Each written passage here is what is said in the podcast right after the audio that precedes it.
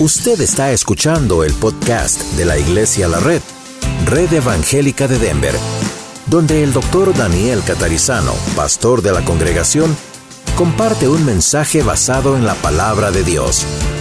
Ahora abra su corazón y permita que en los próximos minutos el Señor le hable y le bendiga.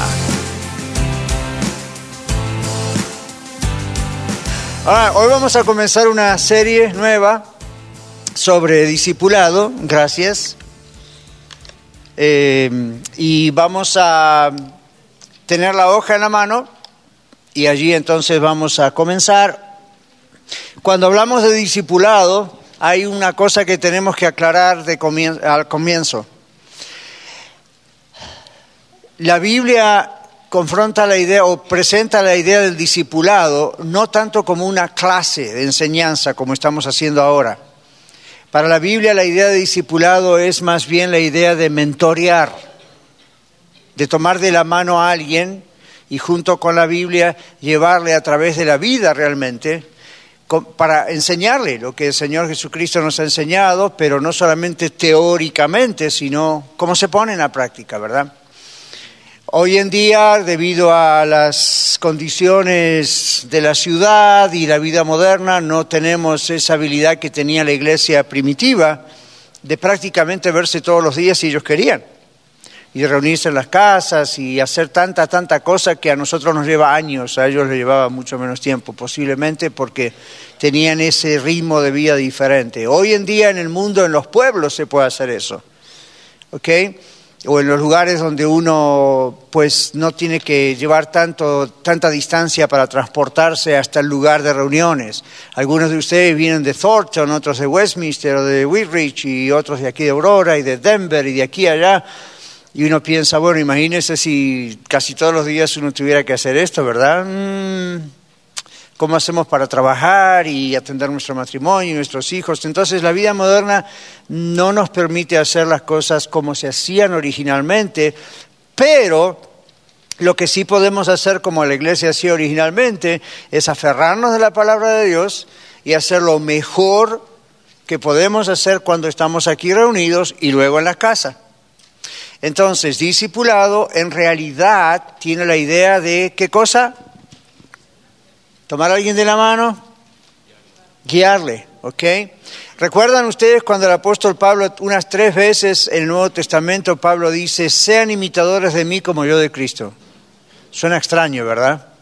¿Se animaría usted a decirle eso a alguien? No, ¿verdad? Pero deberíamos. En realidad deberíamos. Porque la idea de Pablo no fue, imíteme a mí, qué grande soy, soy un apóstol. No, al contrario, la idea de Pablo era muy humilde. Él dijo como yo de Cristo. En otras palabras, es Pablo le decía a las iglesias que él fundó, ah, ustedes están viendo mi vida, mis luchas, la confrontación con los religiosos de la época que nos criticaban y, y ustedes han visto cómo... La idea es lo mismo que pasó con Jesús y los apóstoles. Jesús y los apóstoles estuvieron tres años juntos 24/7, todo el tiempo, 24 horas.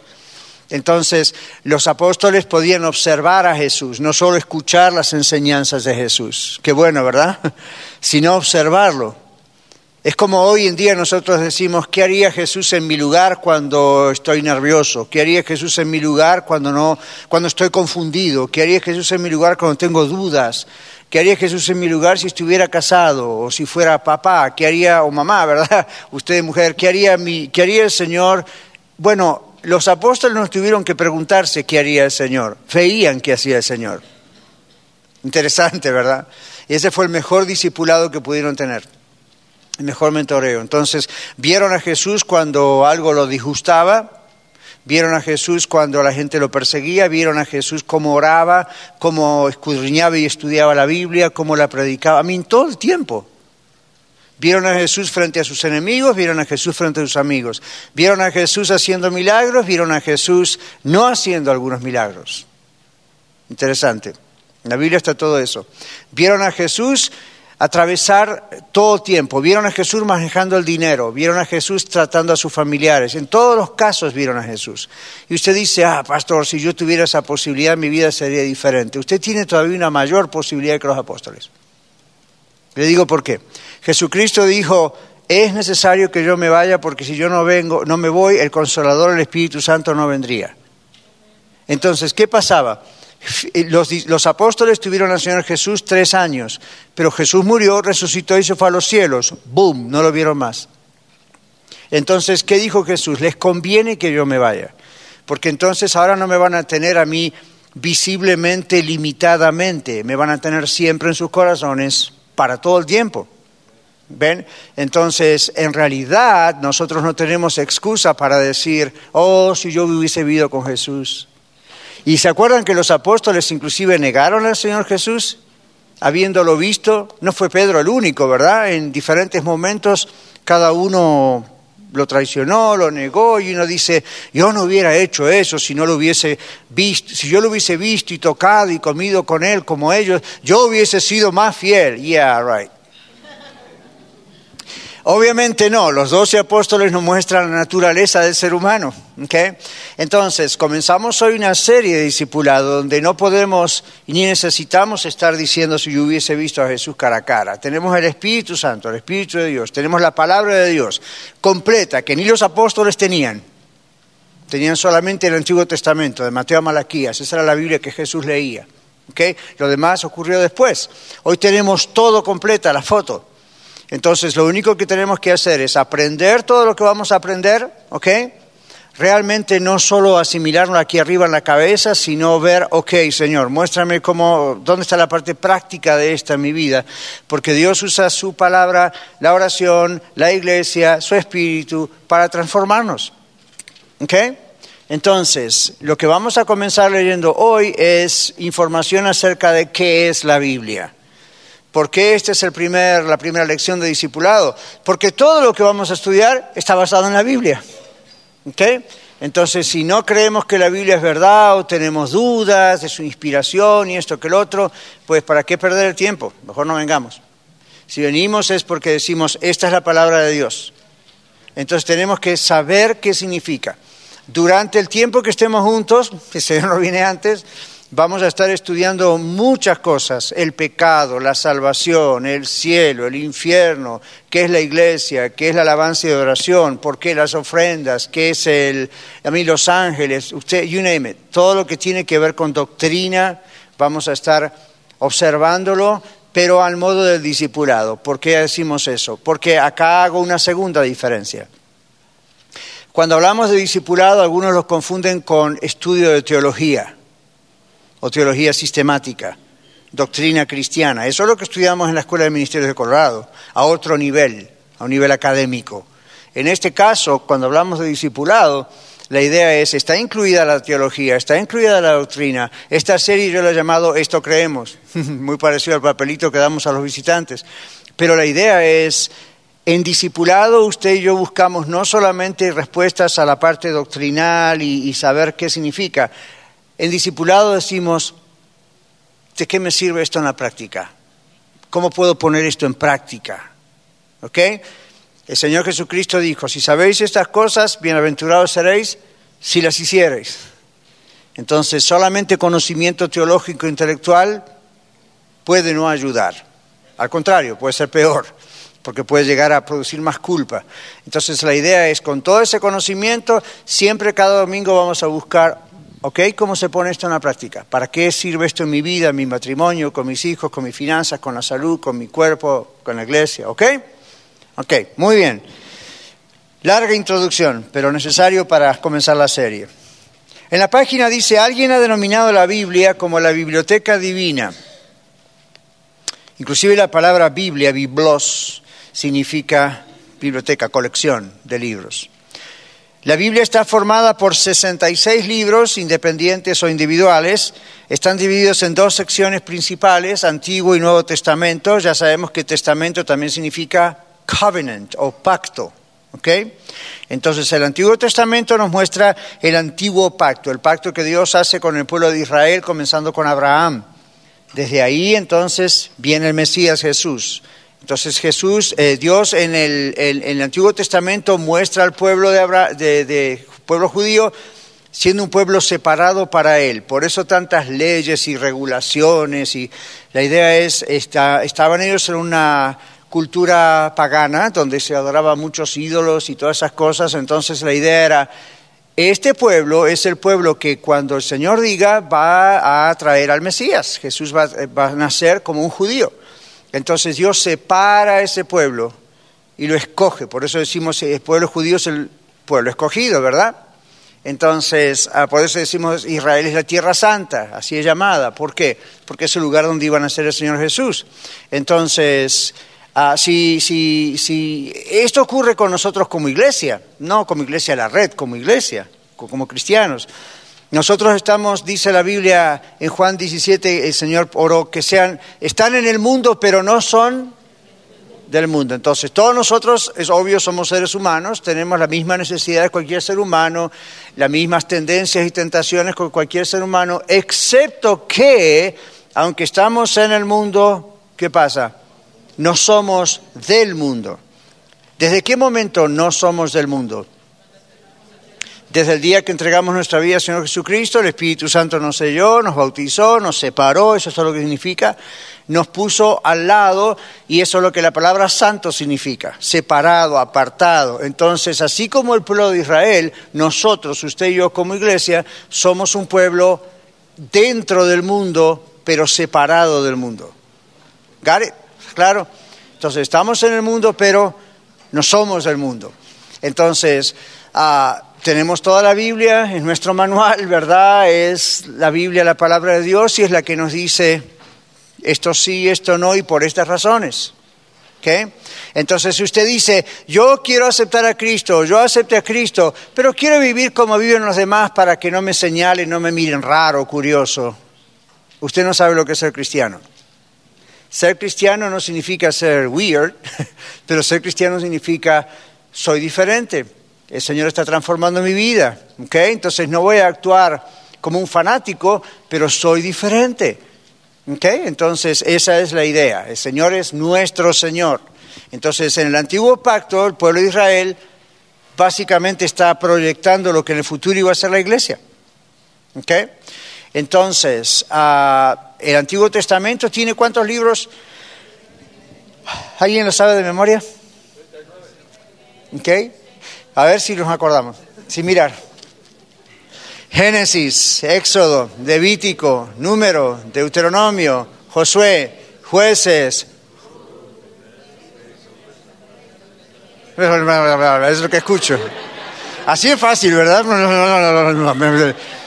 Primera y segunda, esto es como una clase grande en la universidad, ¿verdad? El profesor dice, a ver, digamos todos juntos tal cosa y el que no sabe dice... Y el profesor dice, oh, excelente. ok, ¿dónde nos quedamos? Jueces, Ruth, primera y segunda Samuel, primera y segunda Reyes, primera y segunda Crónicas, Esdras, Nemías, Cantares, Isaías, Ezequiel, Daniel, Oseas, Joel, Amós, Abdías, Jonás, Miqueas, Naún, Abacuc, Sofonías, Ageo, Zacarías, Malaquías, Mateo. No. 39, mm. ¿verdad? Esa era la Biblia que tenía Jesús y los apóstoles. ¿Qué pasó con el Nuevo Testamento? ¿Por qué se llama Nuevo Testamento? Es un nuevo pacto. ¿Entre quién y quién? Entre Dios y la humanidad. Okay, el Antiguo Testamento era un pacto entre Dios y el pueblo judío. Por supuesto, es nuestro también desde que somos salvos. Es un pacto que ya previamente anuncia el pacto universal, pero el pacto de Dios es salvación con los hombres, el nuevo pacto, el Nuevo Testamento. ¿Recordamos los libros? ¿Cuántos tiene? 27. Este parece volver a Sandy School, allá en la escuela dominical al principio, ¿verdad? Pero está bien. Mateo, Marcos, No, no, ahí empieza. Después de Romano empiezan a hablar en lenguas ustedes. Mateo, Marcos, Lucas, Juan, Hechos Romanos. Primera y segunda Corintios. No, otra vez. Gálatas, Efesios, Filipenses, Colosenses, Tesalonicenses, 1 y 2. Timoteo, Tito, Filemón. Se van quedando. Hebreos, Santiago, Primera y Segunda Pedro, Primera y Segunda Juan.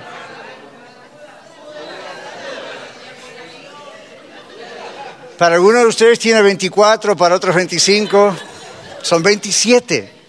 Usted dice, bueno, ¿qué valor tiene aprenderlo de memoria? Entonces cuando alguien les dice, Galatas 4, y ¡pum! rápido usted sabe dónde está. No tiene que estar ahí el índice, cuál era el índice. ¿Ok? Esa es la idea. Muy bien. All right. Hmm. ¿Quién escribió la Biblia? Nuestro bosquejo dice, Dios inspiró de una manera especial, evidentemente tenía que ser algo especial, divino, a 40 autores en un periodo de 1500 años. Miren todo lo que llevó. Dios los guió para saber lo que ellos debían escribir. Ok, ¿dónde está Marlon con el micrófono? ¿Dónde está? Ok. Segunda Pedro capítulo 1 versículo 21. Ah, esta es la primera mano. Y la otra persona busque de este lado, segunda Timoteo 3, 16 y 17. Buenos días, hermanos. Ah, segunda, de Pedro. Buen día. 1, 21.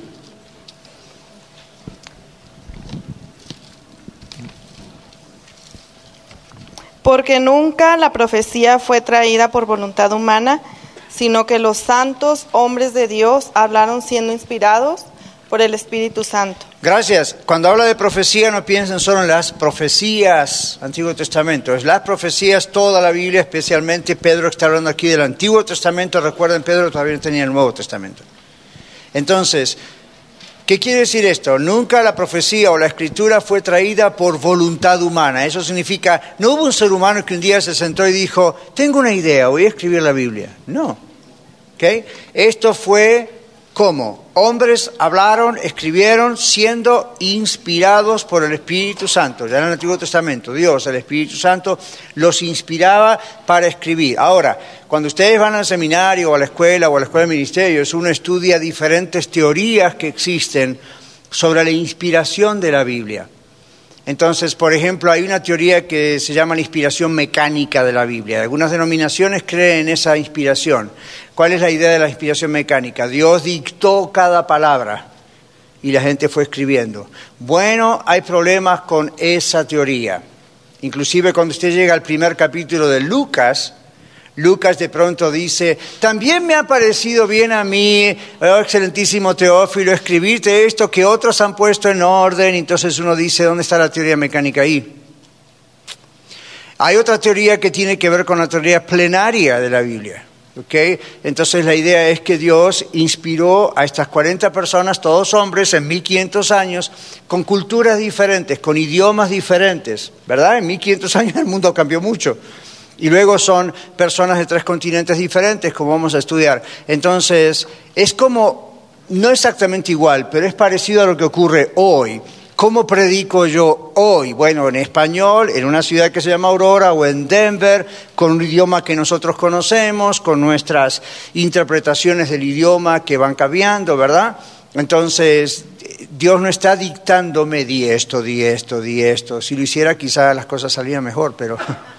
No es así el dictado, ¿verdad? No es un dictado mecánico. Dios inspiró, inspiró a ellos, ellos supieron elegir qué historias iban a registrar. Juan dice, el evangelista Juan, en el Nuevo Testamento dice, hay muchas otras cosas, ¿se acuerdan? Que el Señor Jesús hizo, las cuales pienso, dice Juan, que si se escribieran una por una, no alcanzarían los libros en el mundo. Es una hipérbole, se llama eso. Una hipérbole es una exageración a propósito para indicar una idea muy grande. ¿okay? El mundo es muy grande y aunque Jesucristo hizo cosas increíbles que inclusive no están escritas, uno no tiene que ponerse a pensar a ver cuántos libros entran en el planeta Tierra. La idea es, es hiperbólica, es decir, hizo tantas cosas más el Señor. Ahora uno dice, ¿por qué no están escritas? ¿No quisieran ustedes saber cuáles son esas cosas más que hizo el Señor? Claro que sí. Hay otra parte, después de que Jesús resucitó de los muertos, estuvo 40 días aquí en la tierra y uno, a veces yo leo ahí cuando el libro de Hechos, Lucas escribe, ¿verdad? Y dicen, Jesús hizo muchas otras cosas más durante esos 40 días y yo estoy, quiero saber cuáles son, pero no están escritas. Entonces, uno, Juan también dice, muchas cosas están escritas, pero estas se han escrito para que creáis.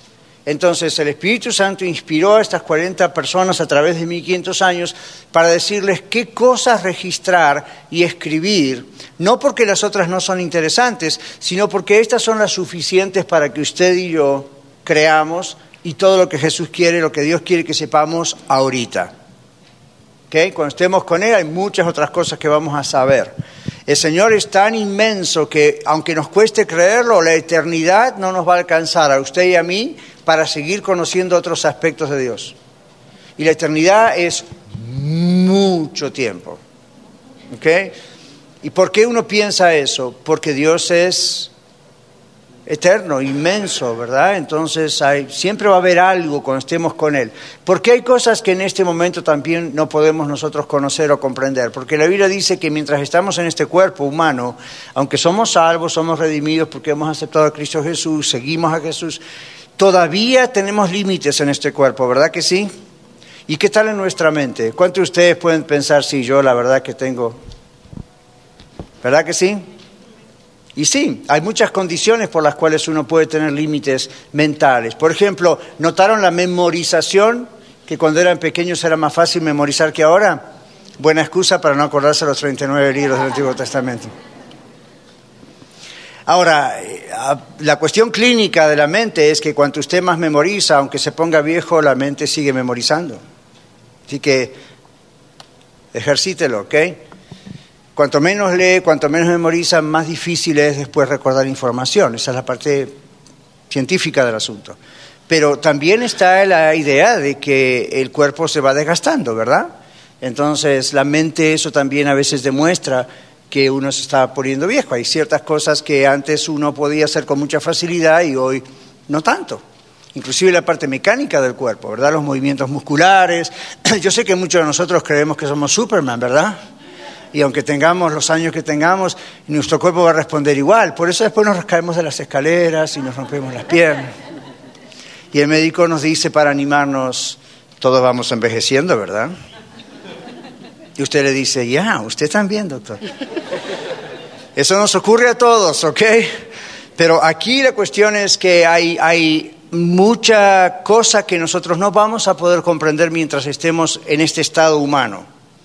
¿Sí? Cuando estemos con el Señor, y hoy vamos a hablar de la resurrección obviamente en el servicio, cuando estemos con el Señor, nuestro cuerpo glorificado, resucitado, va a ser un cuerpo reconocible. Ustedes me van a ver a mí, yo los voy a ver a ustedes y no vamos a decir quién es usted, vamos a saber quién es. La identidad no se va a perder.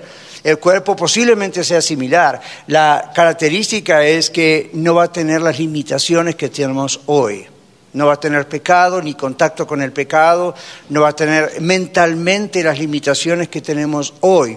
Entonces vamos a poder ver a Dios cara a cara, vamos a poder comprender las cosas que hoy en día es imposible que comprendiésemos. Por ejemplo, cuando hoy hablamos de la Trinidad, ¿se acuerdan que hemos hablado acá varias veces y lo hemos visto en la Biblia y siempre decimos por qué los antitrinitarios no creen? Porque no lo pueden explicar. Esa es la razón.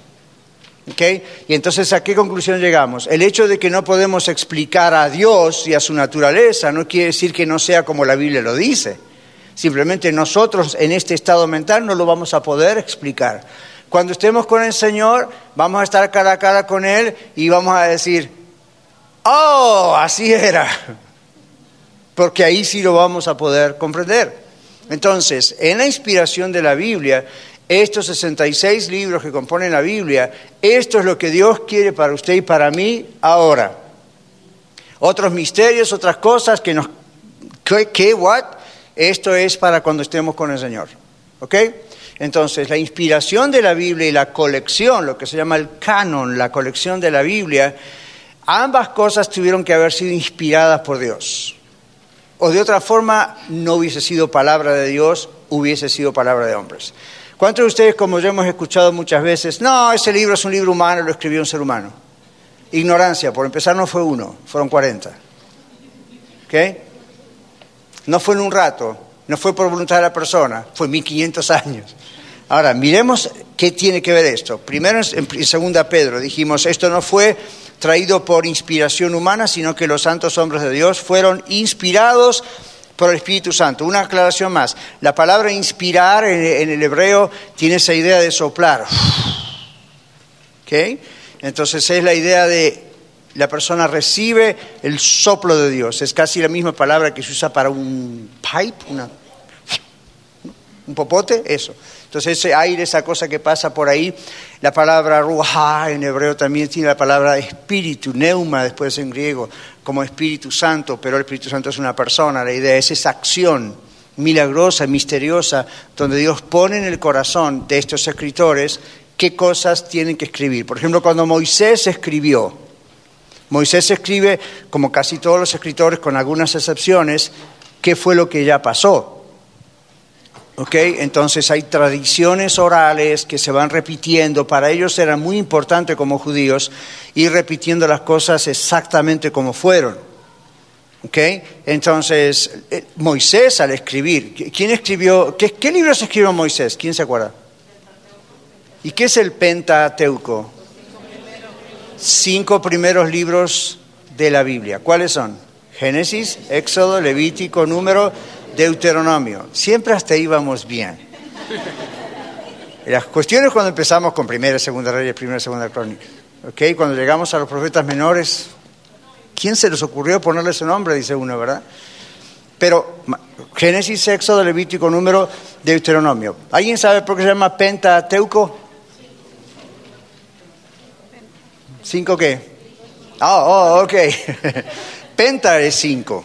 Teuco es la colección de estos cinco documentos. ¿Okay? Eh, Mateo. Génesis, eso, Levítico, número, Deuteronomio, el Pentateuco. Dice, ¿quién lo escribió? Obviamente tuvo que haber escrito después que estas cosas ocurrieron.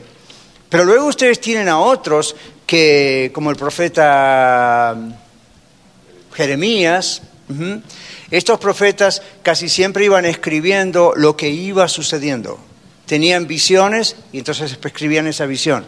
O Dios les decía, escribe lo que has visto. Boom, así directamente. Ponlo en una tabla, escríbelo y así es. ¿Ven? Otras formas en el Nuevo Testamento son diferentes. Estamos estudiando la carta de 1 Corintios en los mensajes del domingo, ¿verdad? A una. Y yo les dije 1 Corintios se escribió antes que Mateo, Marcos, Lucas y Juan. No quiere decir que los acontecimientos ocurrieron antes. Pablo obviamente está hablando más tarde, ya Jesús estaba resucitado, ascendido a los cielos. Pero la colección de Mateo, Marcos, Lucas y Juan, al escribirse, fue poco posterior, no muy posterior, pero fue posterior. Entonces uno dice, bueno, ¿cómo supieron cómo colocar ese orden? Eso también es algo que evidentemente está inspirado por Dios. Entonces, el otro texto es el texto de 2 Timoteo 3:17, habíamos dicho de este lado. Toda la escritura es inspirada por Dios y útil para enseñar, para redarguir, para corregir, para instruir en justicia, a fin de que el hombre de Dios sea perfecto, enteramente preparado para toda buena obra. Gracias. Entonces, ahí no solamente vuelve a recalcar cómo se escribió la Biblia, sino para qué se escribió. ¿Ven la diferencia? ¿Cómo se escribió? ¿Qué dice ahí? ¿Y para qué se escribió? ¿Y cuál es el propósito final? A fin de que el hombre de Dios sea perfecto. En la Biblia, en el griego, la palabra perfecto significa algo completo. No piensen en la perfección de porque nadie es perfecto. Nadie va a llegar aquí a la perfección.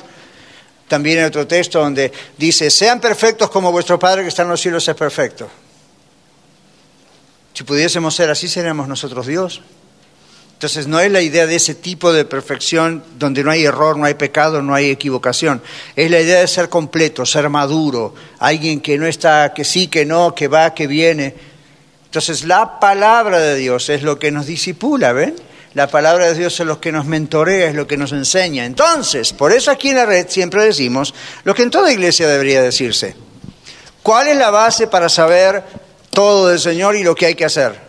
La palabra de Dios, no la visión del pastor, de este el otro, o aquel otro que se acostó y tuvo tal sueño. Y olvídese, ¿qué dice la palabra de Dios?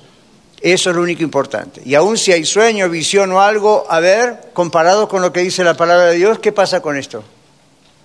¿Se confirma o, se, o esto, este sueño no tuvo nada que ver con, no vino del Señor?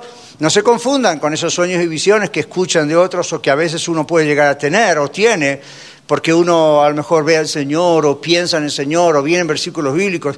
No siempre quiere decir exclusivamente que lo que está viendo es del Señor. También puede ser que en su cerebro está toda esta información y naturalmente va a aparecer en un sueño.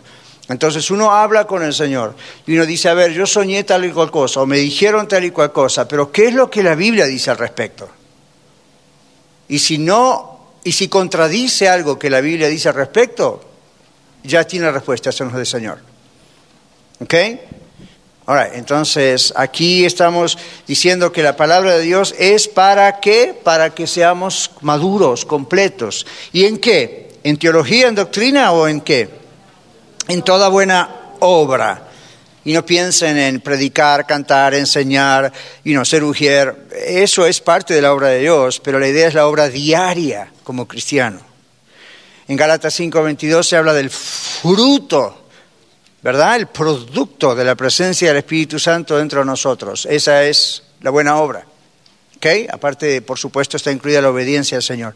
Muy bien, vamos más rápido. ¿Qué dice aquí? No hay una explicación humana y científica para este libro. Ya son dos mil años, ¿ok? Y no hay forma de destruirla. Al contrario, cuanto más le quieren destruir, más pulula. Esta mañana, inclusive, estaba viendo una información de Wycliffe, que es una corporación de muchos años que traduce la Biblia a varios idiomas. Y antes, mire cómo avanzan las cosas. Antes a traducir un libro a un idioma de alguna tribu llevaba años, a veces para un libro de la Biblia. Ahora hay un sistema automatizado en computadora que lo que llevaba años lleva meses. Se lo digo de nuevo. Antes algo que llevaba años lleva ahora a los traductores meses. En otras palabras, en menos tiempo hay cada vez más traducciones de la Biblia. ¿Qué dijo el Señor Jesús que iba a ocurrir hacia los últimos tiempos? El Evangelio iba a ser predicado a todas las naciones y esta es una de las maneras, ¿ok? Hasta, hasta, hasta naciones, tribus que no, especialmente tribus que no tienen un lenguaje escrito. Nosotros tenemos un lenguaje escrito y hablado, ¿verdad? Inglés, español, you can write it, you can pero en, otros lugares la gente se comunica pero no tienen alfabeto, no, tienen, no, hay libros, no, no, hay escrito. Entonces esos misioneros que van y quieren escribir lo que la palabra de Dios dice, traducirla a esos idiomas, muchos han tenido que primero crear un alfabeto, un abecedario en ese idioma, enseñárselo a los nativos y luego ponerlo por escrito. Antes eso llevaba años un misionero podía estar casi toda su vida tratando de traducir una parte de la Biblia. Hoy en día es rápido. ¿Ven? Gloria a Dios. O sea que obviamente eso, ¿cómo puede ocurrir? No hay ningún solo libro que haya sido traducido como la Biblia ha sido traducido a casi todos los idiomas, excepto los que faltan, ¿verdad? Pero ¿ustedes sabían que la Biblia siempre es un bestseller? ¿Siempre es el libro más vendido? No importa qué diga New York Times o qué libro saca New York Times, ya ni siquiera lo publican que la Biblia es el libro más vendido, porque ¿para qué si siempre es el libro más vendido? Es como si usted dice, ya todo el mundo sabe que su nombre es Pedro. Entonces, ¿para qué volver a decirle a todo el mundo que su nombre es Pedro? Todo el mundo lo ve y dice, oh, este es Pedro. La Biblia es el libro más vendido, siempre, mundialmente. Y uno dice, ¿por qué será? ¿Cuándo fue la última vez que usted vio un aviso en radio o en televisión que diga, compre la Biblia? No, ni es necesario. ¿Por qué? no es necesario. ¿Okay? Todo el mundo trata de, eh, de, tener una Biblia. Y los que no, pues se la regalan. O siempre hay. ¿Cuántas Biblias tiene en su casa? ¿Ven? Casi todos nosotros aquí en los Estados Unidos tenemos de dos a cuatro o cinco Biblias mínimo en cada familia. Usted viene aquí a la red de visita y si usted es curioso, pero yo digo a veces, ¿verdad? Si usted no tiene una Biblia, levante la mano los sugieres, le van a regalar una. Si yo, y, y uno o dos personas levantan la mano ocasionalmente. ¿Por qué? Porque tienen una Biblia. A lo mejor está ahí llena de polvo, la están usando para poner una lámpara arriba, yo no sé qué hacen, pero tienen una Biblia en casa. Si yo digo eso en, otras naciones, a ver quién no tiene una Biblia, la regalamos, todo el mundo levanta la mano. Usted sabía que, mire, cuando yo fui dos veces a Cuba hace muchos años, en la época de Castro, ¿sabe lo que hacían algunos de ellos? Arrancaban las páginas de la Biblia. Eso no es un sacrilegio, una herejía, ¿verdad? Pero ¿por qué, por qué lo hacían? La arrancaban porque casi nadie tenía Biblias, la Biblia estaba prohibida. Entonces, ¿qué hacían? La arrancaban, la leían, leían una página, trataban de memorizarla y la semana siguiente, cuando se veían, le pasaban la hoja a otro. Esa otra persona trataba de todos los días leer, trataba de memorizar y le pasaba la otra hoja al otro, y así. A lo mejor había una o dos Biblias en toda la congregación. Se quedaron mudos, ¿verdad?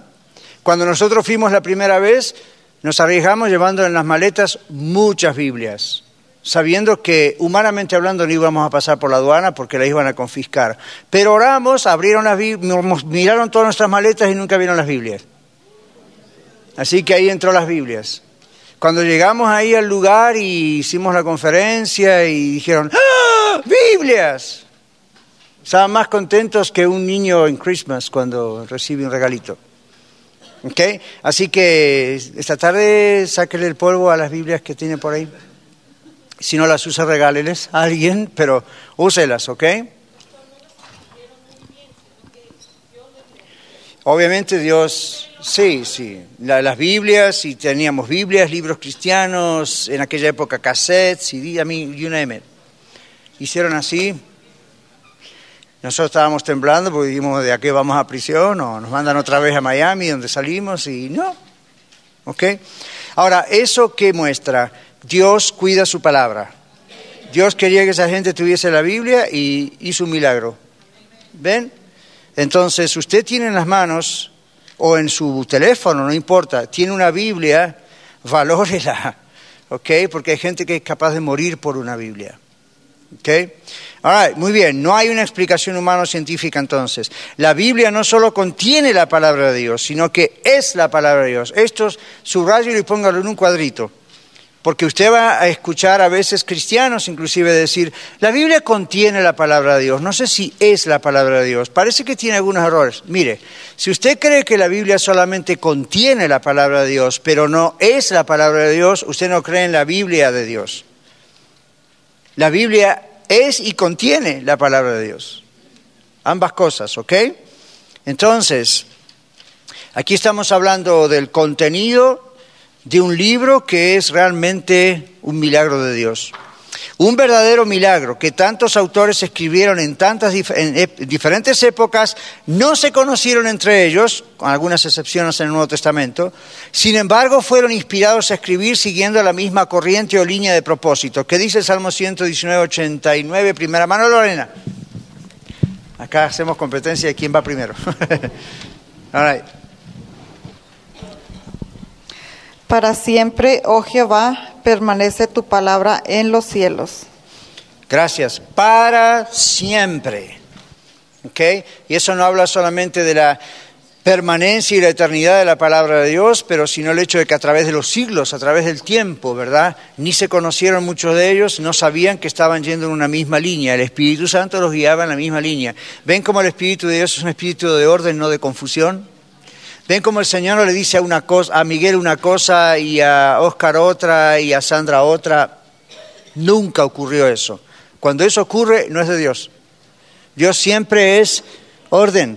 Y aunque toma una persona de aquí en este siglo y la otra persona, de, Dios tomó a Moisés y después tomó al apóstol Pedro. Hay una distancia de una enorme cantidad de años entre uno y el otro. Sin embargo, no se contradijeron. Entonces Dios pone ese orden. Eso es otra prueba de que Dios está en esto. Muy bien. Dice aquí, el tema principal de la Biblia es Cristo, el cual es anunciado en el Antiguo y revelado en el Nuevo. ¿Sabía usted que en todos los libros de la Biblia, sin excepción, aparece Cristo de alguna manera? No aparece la palabra Jesús o Jesucristo, pero aparece la palabra Mesías, aparece la palabra Hijo de Hombre en Daniel, aparece la palabra Hijo de Dios, aparece el que ha de venir, siempre, siempre, siempre, siempre. Ese es el propósito. Y esa es otra, unidad, ¿ok? Ah, en la Biblia, inclusive una especie de unidad casi a nivel literario, que es misteriosa para la gente que no conoce a Cristo. ¿Cómo puede ser con tantos siglos si todo va a la misma persona? 1500 antes de que viniera, inclusive. ¿Ven? Ok, muy bien, seguimos.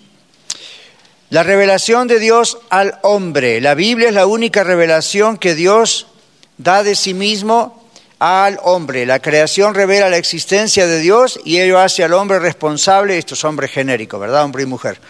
Responsable delante de Dios.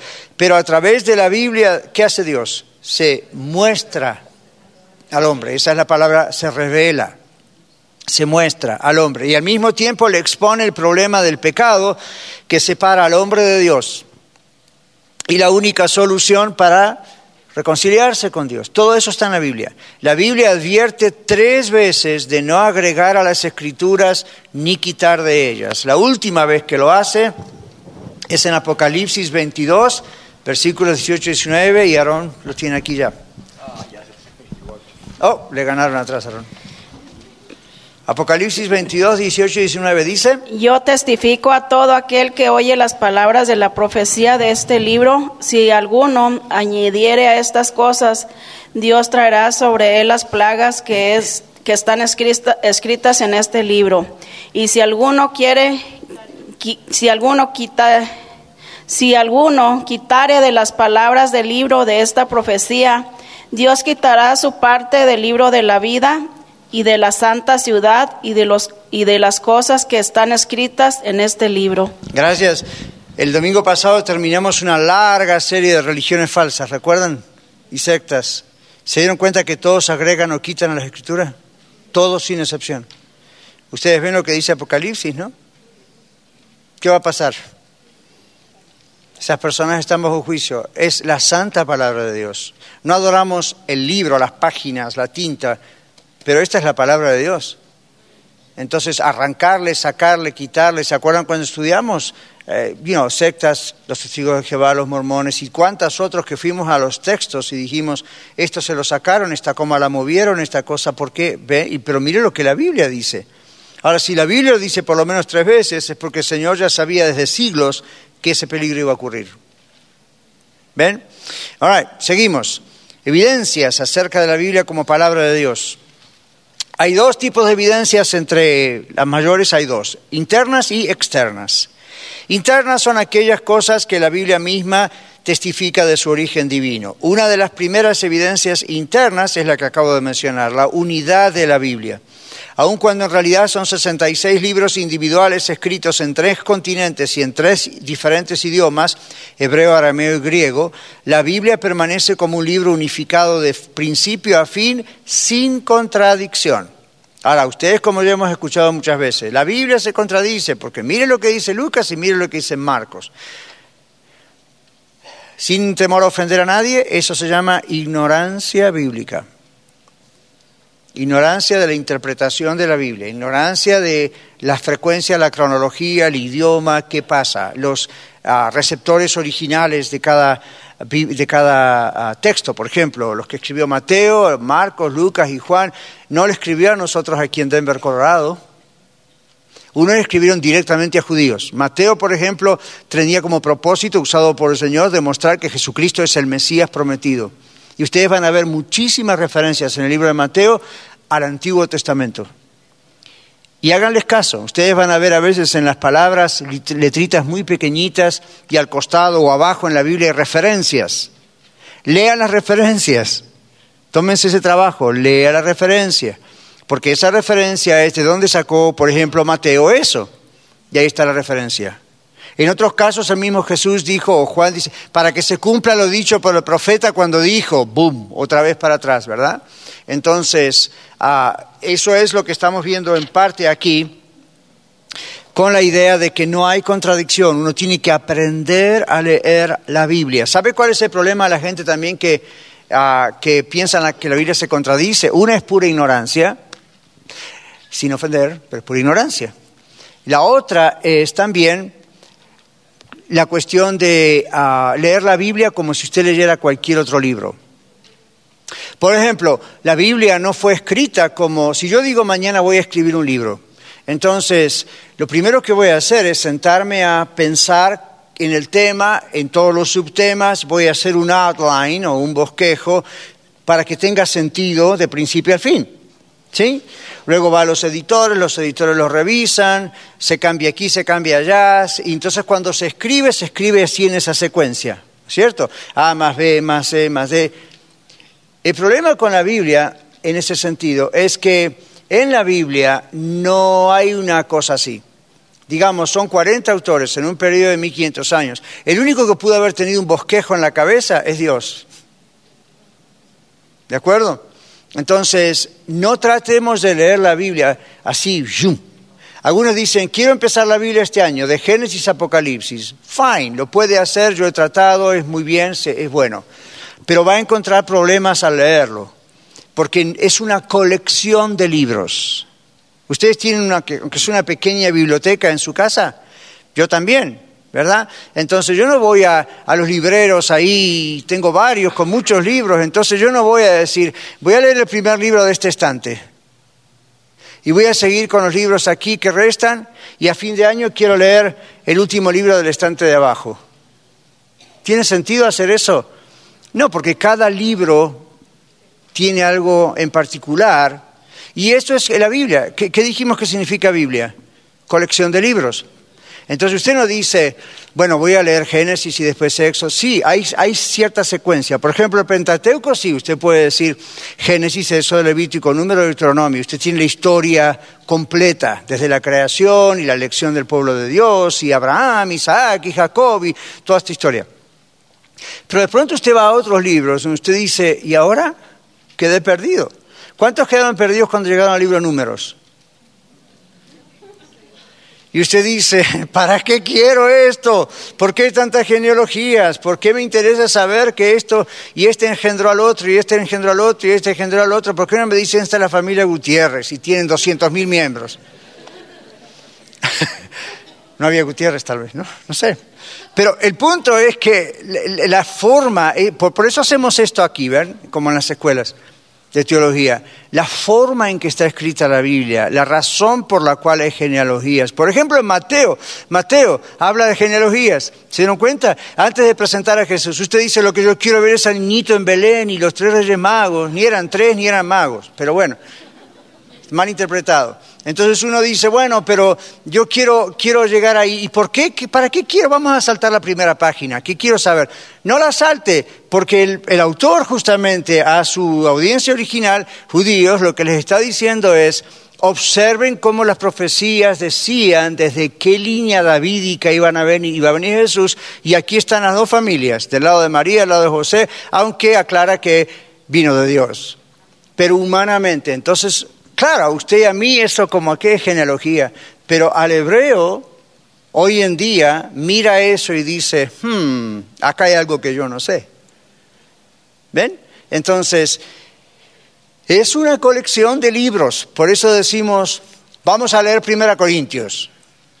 Entonces usted dice, pastor, ¿por qué no empezamos de Génesis hasta que lleguemos a Primera Corintios? Lo podemos hacer, pero si empezamos hoy de Génesis, es probable que predicando así lleguemos a 1 Corintios cuando yo ya no tenga vida. Voy a ser demasiado viejito o ya no voy a estar. Entonces uno dice, es una colección de libros. Tomo de este libro, desde la Biblia, 1 Corintios, es lo que el Señor está diciendo, y lo estudiamos. ¿Ok? Aclara eso de cómo leer la Biblia. Un poco, ¿verdad? Entonces, ah, si usted nunca leyó la Biblia, siempre se dice que empiece casi siempre por qué libro por Juan. Y uno dice, ¿por qué siempre hay que empezar por Juan? No es que siempre hay que empezar por Juan, pero la forma que el Evangelio de Juan escribe es una de las más sencillas. Segundo, Juan presenta a Jesucristo antes de su nacimiento, la preexistencia de Cristo. ¿Se acuerdan? El verbo hecho hombre. Y, luego va, por supuesto, hasta la, como todos los demás, Mateo, Marcos y Lucas, hasta la ascensión y etcétera. Pero casi siempre se dice, es un nuevo creyente, me empiece por Juan, e, es, más fácil. Ahí está el 3.16 de Juan, ¿recuerdan? Es muy evangelístico, es muy claro. ¿okay? a mí me gusta más Lucas, pero es una cuestión preferencial. ¿okay? Me gusta Juan, pero hay ciertos datos que Juan no dice, pero Lucas los dice, y así, ¿verdad? Por eso uno lee todo. Si usted quiere tener la foto completa de la vida de Jesús, no lea solamente Juan o Mateo o Marcos, lea los cuatro evangelios. Y ahí pone junta toda la foto. Y no hay contradicción, hay que aprender a leerlo. ¿Ok? All right, muy bien. Vamos un poquito más rápido porque tenemos poco tiempo para concluir. Ok. Esta unidad es única, la unidad que tiene la Biblia en todos sus libros a diferencia de los libros comunes y es una evidencia del origen divino de las palabras. Otras de, las evidencias internas son las profecías detalladas. La Biblia contiene cientos de profecías detalladas referente al futuro de naciones particulares, incluyendo Israel, el futuro de ciertas ciudades, el futuro de la humanidad y la venida de uno, en mayúsculas porque se refiere a Jesús, que sería el Mesías el Salvador de no solamente Israel, sino de todo el que creyera en Él. A diferencia de las profecías encontradas en otros libros religiosos o aquellas dadas por Nostradamus, ¿han escuchado eso? ¿Han visto eso? Las profecías bíblicas son extremadamente detalladas y nunca han dejado de hacerse realidad. Escuche esto. Solo en el Antiguo Testamento hay sobre 300 profecías referentes a Jesucristo, todas cumplidas, by the way. No solamente es que fue profetizado dónde nacería y de qué familia vendría, sino también cómo moriría y que resucitaría el tercer día. Cientos de años antes de que ocurriera ya estaba profetizado y ocurrió. Simplemente no hay un camino lógico para explicar las profecías cumplidas en la Biblia, sino por origen divino. No hay otro libro religioso con el alcance o tipo de profecía de predicación que tiene la Biblia predicción, perdón, que tiene la Biblia. Una tercera evidencia interna del origen divino de la Biblia se ve en su autoridad y poder únicos. Esta autoridad y poder son mejores vistos de manera que innumerables vidas han sido transformadas al leer la Biblia, la mía incluyendo. Y además de la evidencia interna de que la Biblia es la palabra de Dios, hay evidencias que externas que indican que la Biblia es en realidad la palabra de Dios. Una de las evidencias externas es la historicidad de la Biblia, de la palabra historia, ¿verdad? Ya que la Biblia detalla eventos históricos, su veracidad, es decir, a ver si es verdad o no, y precisión son sujetos de verificación como cualquier otra documentación histórica.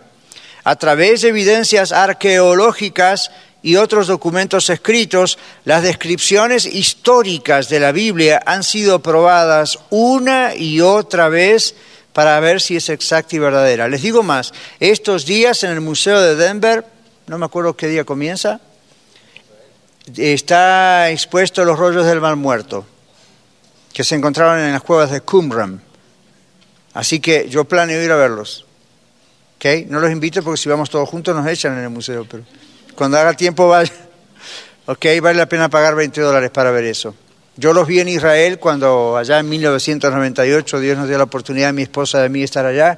Y wow, ok, es algo increíble. Entonces, estas son cosas que la arqueología ha comprobado que son así. ¿ok? Y Dios permite que la ciencia compruebe muchas de estas cosas, la arqueología y tantas otras ciencias, como dice aquí. Ahora, de hecho, toda la evidencia arqueológica y manuscrita que apoyan a la Biblia hacen que ésta sea el mejor libro documentado del mundo antiguo. No existe, escuche esto, no existe un documento en la historia de la humanidad que haya sido más documentado y más probado y más verificado que la Biblia. Me pregunto por qué ella nos enseña en las escuelas. No digo que se enseñe ni siquiera el mensaje, pero por lo menos como libro de historia. Ya el solo hecho de que se pongan en contra de la Biblia me dice que la Biblia es la palabra de Dios. Si no, ¿para qué tenerle miedo? La excusa es, es un cuento. Pues yo no creo que arqueólogos y científicos crean que es un cuento o ellos son tontos. ¿Ok? Otra evidencia externa de que la Biblia es realmente la palabra de Dios, ¿cuál es? La integridad de los autores humanos, los que Dios escogió. Ellos estuvieron dispuestos a morir por lo que Dios les inspiraba a escribir. Otra evidencia externa es la indestructibilidad de la Biblia, no se puede destruir. La Biblia ha sufrido más ataques agresivos e intentos de destruirla que, que cualquier otro libro en la historia. La precisión con la que ha sido preservada es un claro testimonio del hecho de que la Biblia es la palabra de Dios, que dice Marcos 13:31. Ahora sí vamos a darle a Aarón porque ya su mano está dormida de tantas veces que se levantó. Gracias, Aarón. Es Marcos 13:31. Dice, el cielo y la tierra pasarán, pero mis palabras no pasarán.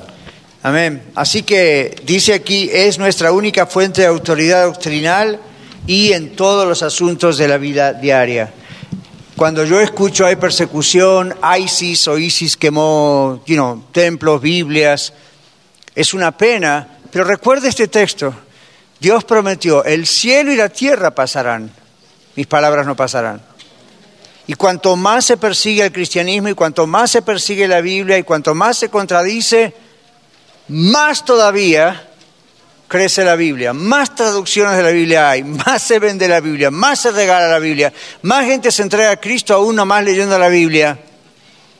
Está la promesa de Dios. Ya solo eso nos dice, do whatever you want, haga lo que quiera, pero lo que Dios dijo se va a hacer.